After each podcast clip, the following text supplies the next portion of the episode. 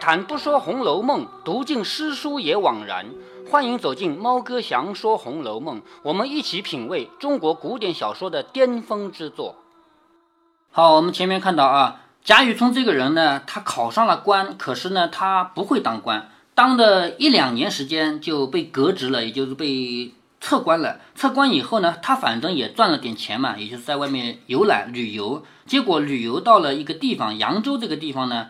他没钱了，于是就到林黛玉家去做了家庭老师。他是林黛玉的老师，教了林黛玉一年以后，林黛玉的妈妈，也就是贾宝玉的姑妈死掉了。林黛玉这个人本来身体就不好，本来就勉强上上课的，结果这段时间妈妈死了，经常哭呢，身体更差了，于是就不用上课了。所以他每当天气好，他就跑到外面来玩儿。这一天偶至郭外，郭这个字啊，跟城墙有关系。我们知道城，咱们现在城啊叫常州城啊、上海城啊、北京城啊，是指一个地方吧？不是的，城是指一圈城墙，知道吧？那郭是什么呢？郭是也是城墙，只不过城和郭呢级别不一样。就中心城区的那个城墙叫城，外面如果有一个小小的县城啊，那个叫郭。好，一天来到了郭外，也就是到了外面荒郊野外了。本来想要看看那里的村野风光，就是看看农村的风景的，便信步来到一个山环水旋。信步就是随便走走，没有目的啊。信步走到一个山环水旋、茂林生竹之处，就是那个地方有山有水，还有树林，还有竹子。到那个地方，隐隐的有一座庙宇，就是从那个树林里看上去啊，有一座庙，门向叫青颓，什么意思呢？那个庙宇已经很差了，门啊、墙啊都快倒了。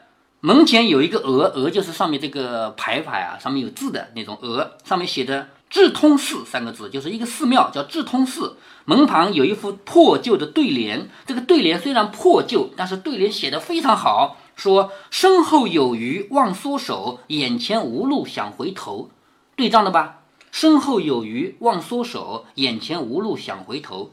这个句子呢，充满了佛道的色彩，什么意思啊？我们前面讲过啊，一个人要想成仙，你必须抛弃你现在所迷恋的这些繁华，是不是啊？但是能做到吗？叫你把功名利禄抛掉，把金银财宝抛掉，把妻儿老小抛掉，做得到吗？做不到吧？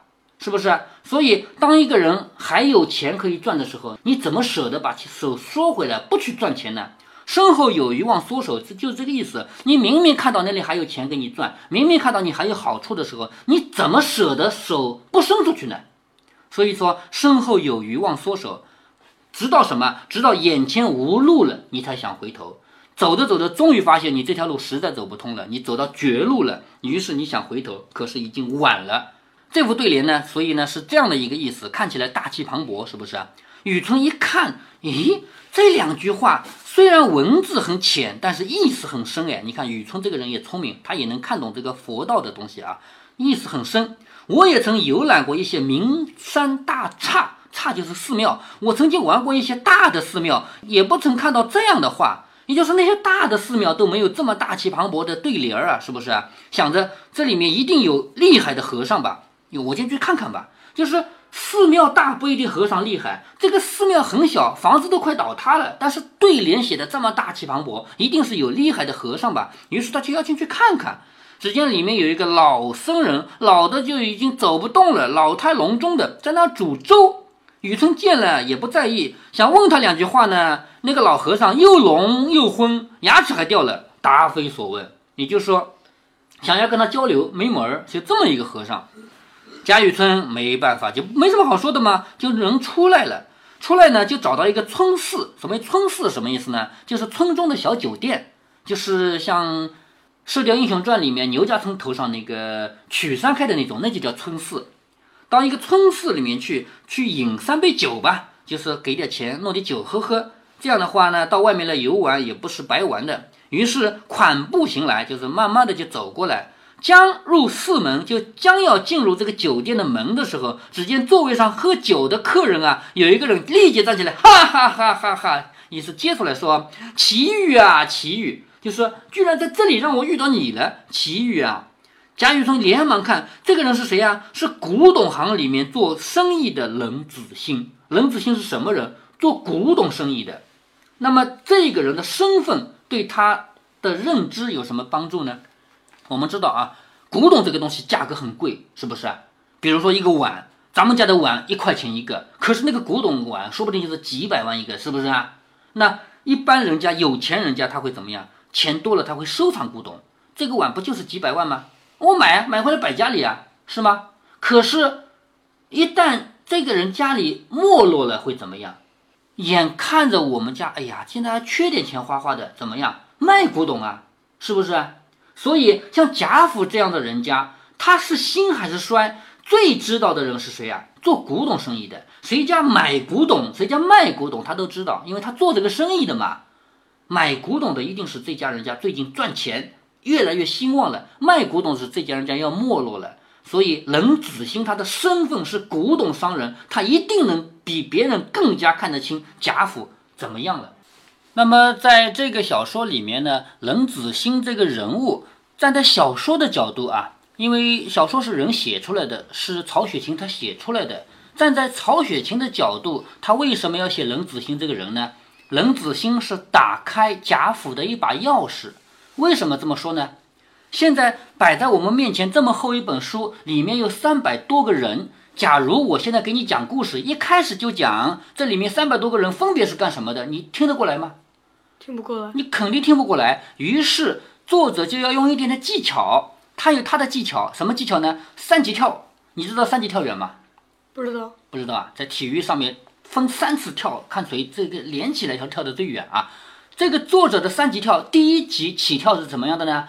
用一个跟贾府毫不相干的人冷子兴来给另一个跟贾府毫不相干的人贾雨村来讲，我跟你讲讲那个人家的事儿啊。这样一讲的话。表面上看是冷子兴在讲故事给贾雨村听，其实是我们每一个读者在看，对不对？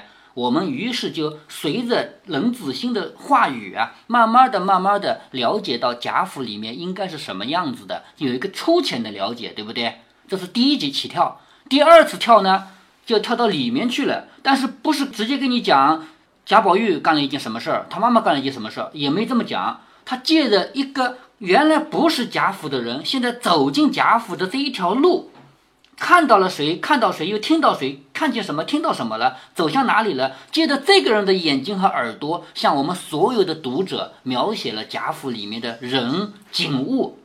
那么这就是第二跳，我们通过这个好两级跳知道了。第一级跳就是听说，听一个人说而已。第二级跳就是亲眼去看到了，相当于你是一架摄像机吗？你的摄像机就跟随着这个人的脚步在走吗？第三集就跳到里面去，开始讲里面的人物了。里面比如说贾宝玉、王熙凤他们干什么了？这个开篇好长。对呀，这个开篇是一个很有技巧的事儿。比如说你看电影吧，一部电影里面有几百个人在打架，总不能一开篇就是几百个人围在一起打架吧？你也知道谁是谁啊，对不对啊？那开头一定是一两个人。然后慢慢的，随着他的眼光越看越远，越看越远，哦，出来了十几个人，这些人是我朋友，那些人是我敌人。然后画面越来越大，越来越大，最后很多人出现了，一定是这样子的呀。所以这部小说它一定要用这种方式，放在小说的结构上讲。第二回冷子兴演说荣国府，就是一把钥匙，一把开启荣国府的钥匙，借冷子兴的嘴向读者介绍一下荣国府里面是什么样子的。好，我们现在来看，继续读下去。原来贾雨村在这里碰到的一个人啊，是都中的，都中就是京城里，京城里卖古董的那个人叫冷子兴。以前在都就认识，就是以前在京城的时候他们是认识的。雨村呢最赞这个冷子兴是有个大作为、大本领的人，就是贾雨村是欣赏这个人的。这子兴又借雨村斯文之名，就是贾雨村是读书人啊。冷子兴他虽然有钱，他做古董生意，但他并不读书，他不是斯文人，所以借雨村的斯文之名，两个人说话很投机，也最契合，就是这两个人是一对好朋友。贾雨村就连忙问老兄：“你怎么到这儿来了？我居然不知道。也就是说，我在这里做了一年的家庭教师了，这算我的地盘了，是不是？你怎么到这儿来了？我还不知道。今日偶遇，真奇缘啊！就是我们真是有缘，在这儿又偶遇了。”冷子兴说：“去年岁底到家，岁底就是年底啊。去年的年底到家，今因还要入都，就是现在我还要去都城，还要去京城，从此顺路找个必有处说一句话，就是我这里还有别的朋友，我找那个朋友说一句话，我承他之情，留我多住了几天。就是我到朋友家来，本来是来说句话的，结果他对我好，留我住了几天，我也是没有什么要紧事，于是就住了几天。在月半也就起身了。好，他们那个时候啊，说走说住呢，一般来说都是好多天好多天的，因为那个时候的节奏没有现在快嘛。咱们现在有飞机有火车，说不定说两点钟走，一点钟还在吃饭，对不对啊？那以前不可能的，以前我们今天聚聚，三天以后再走吧，都这样的节奏慢嘛。说今必有有事，今天我那个朋友有事，我呢就闲步走到这儿来了。也就是说，我是在这个朋友家住了几天，但今天我为什么出来呢？我朋友他有事儿，我且歇歇脚，不期这样巧遇，就是我到这儿来歇歇脚的，没想到能遇到你这么巧。一面说，一面让雨村同席坐了。这个让不是我们理解的那个让，我让你坐了，不是的，是自己往旁边。让你来，我们一起坐下来吧。你坐这儿，因为古人坐下来位置都有主次之分的，对不对？所以一定要说你坐这个上席吧，你坐正席吧，一定有这样一个过程，然后互相要谦让一下，这个叫做让，不是说我我让你坐下来，不是这个意思啊。另整上酒肴，就是我喝了一半的那个酒不能招待客人，是不是？另外就叫人上酒啊，上菜啊。两个人闲谈慢饮，叙一些别后之事，就一开始要开始聊天了，先聊一些我们分别以后的事情。雨村就问：近日都中可有新闻没有？都中就是京城啊，最近这段时间京城里有新闻吗？冷子兴说：没什么新闻，倒是老先生你同宗家里啊出了一件小小的奇事。什么叫同宗？知道吗？就是一个姓的，你姓贾。京城里另外一户姓贾的人家，他家出了一件小小的奇事。贾雨村说：“弟弟就是我自己啊，我自己族中没有人在都城里啊，就是我。你说我同宗啊？前面我们第一回就知道，贾雨村他原来也是个望族，可是到他这一代人，基本上就剩剩上一个人了，对不对？别的人都死光了，就剩一个人了。所以我没有谁在京城里啊。”他就这样说。冷子兴说：“你们一个姓，难道不是同族吗？”雨村问：“谁呀？谁跟我一个姓啊？”冷子兴说：“荣国府贾府中，可也颠辱了先生的门楣吗？”这个话什么意思呢？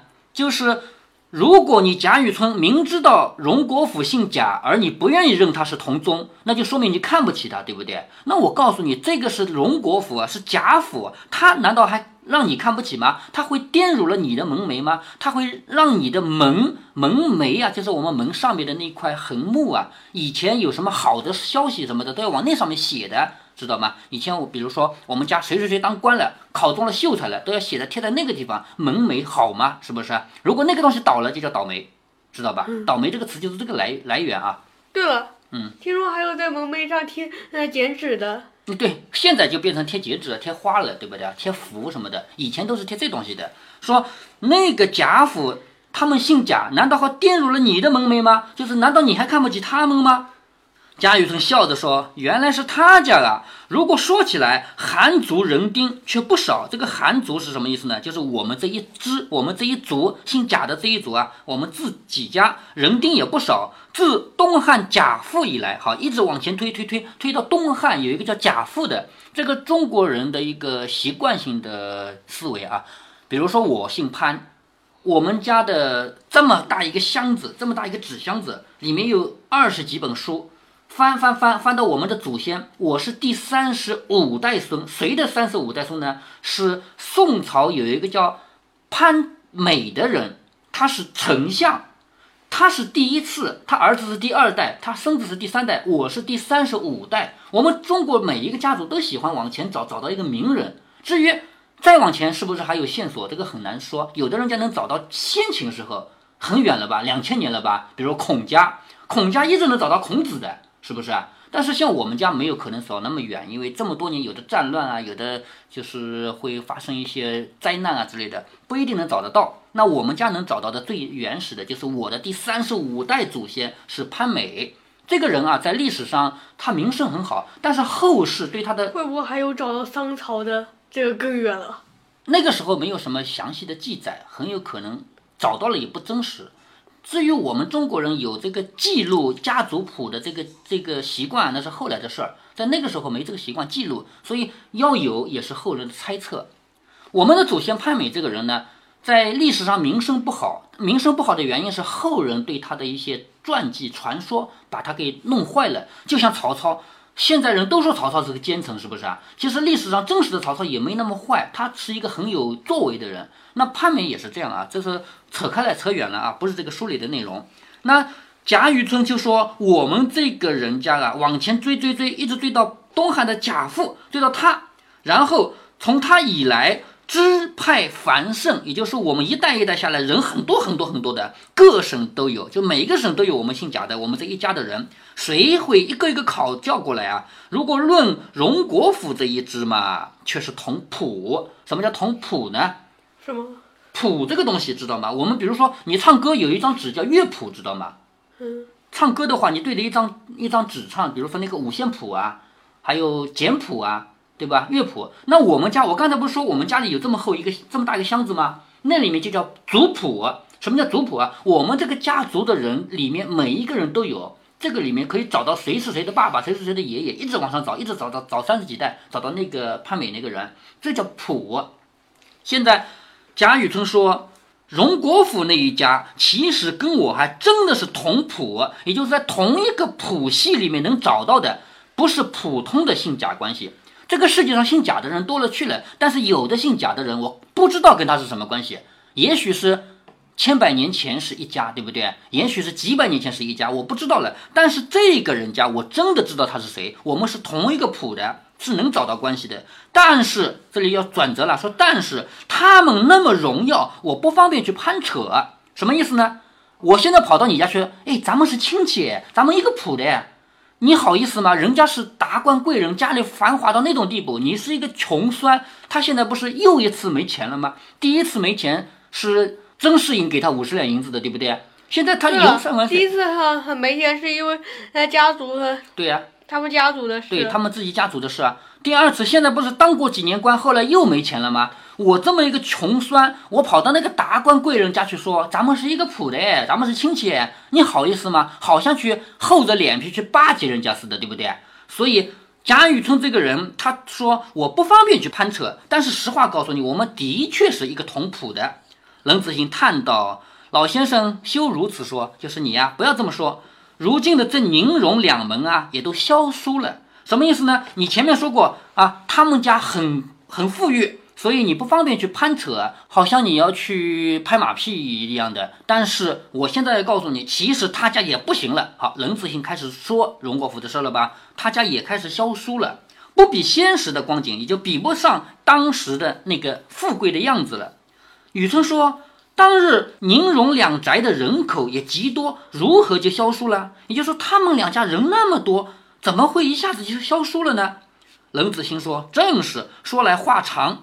贾雨村说：“去年我到金陵地界，好，他不是在外面游山玩水的吗？对不对？去年我还去过金陵，这一句话就点明了作者想写的都城是哪里啊？是南京，知道吗？金陵，金陵就是南京，历史上没有别的地方叫金陵过啊。”但是，对了，嗯，这本书最开头是从哪里开始的？苏州啊，现在讲到扬州啊，马上是南京啊，嗯。但是我我们回来讨论一下啊，第一回有过说地域邦国反失落无考，也就是说这本书是不提事情发生在哪里的，也不提发生在哪个朝代，对不对啊？所以所谓的金陵啊，后面写到长安啊，都是假的。作者说：“我去年到过金陵地界，什么什么的，也就好像这个贾家是都城里的贾家在南京，也就是说当时的都城在南京。那也就是说，在这个作者的烟雾弹里面，指的是我们的京城在南京，其实还是个烟雾弹，不要相信啊。”他说：“去年我到金陵那个地方，因游览六朝遗迹。什么叫六朝遗迹呢？”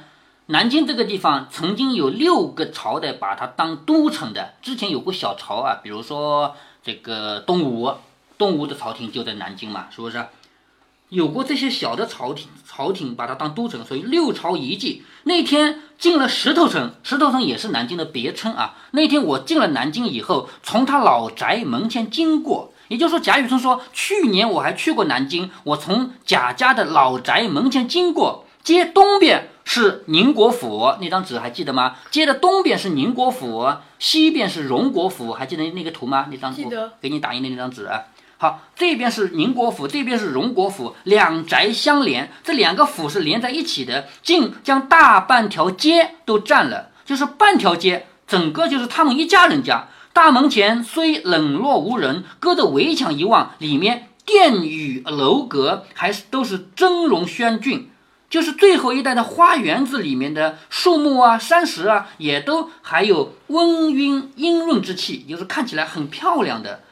哪里像个衰败的人家？好，我们现在回来看这个啊，那个图你没拿来是吧？这张图，呃，没关系，不用拿，没关系的啊，就这么一句话，就说这一条街，街不是东西向的吗？街南边是什么我不知道，但街北边呢是两个大宅子，一个是宁国府，一个荣国府，紧靠着两家，整个街的半条街都是他家。如果绕到后面看看呢，后面是花园，因为你去过北京的，包括故宫，也包括。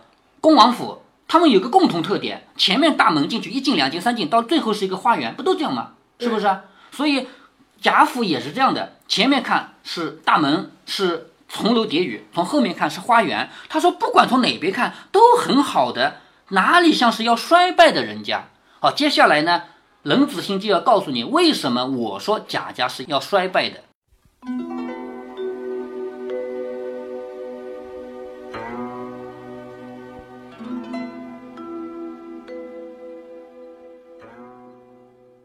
红楼梦》这部小说厚厚一本，跟咱们写的作文有很大不同。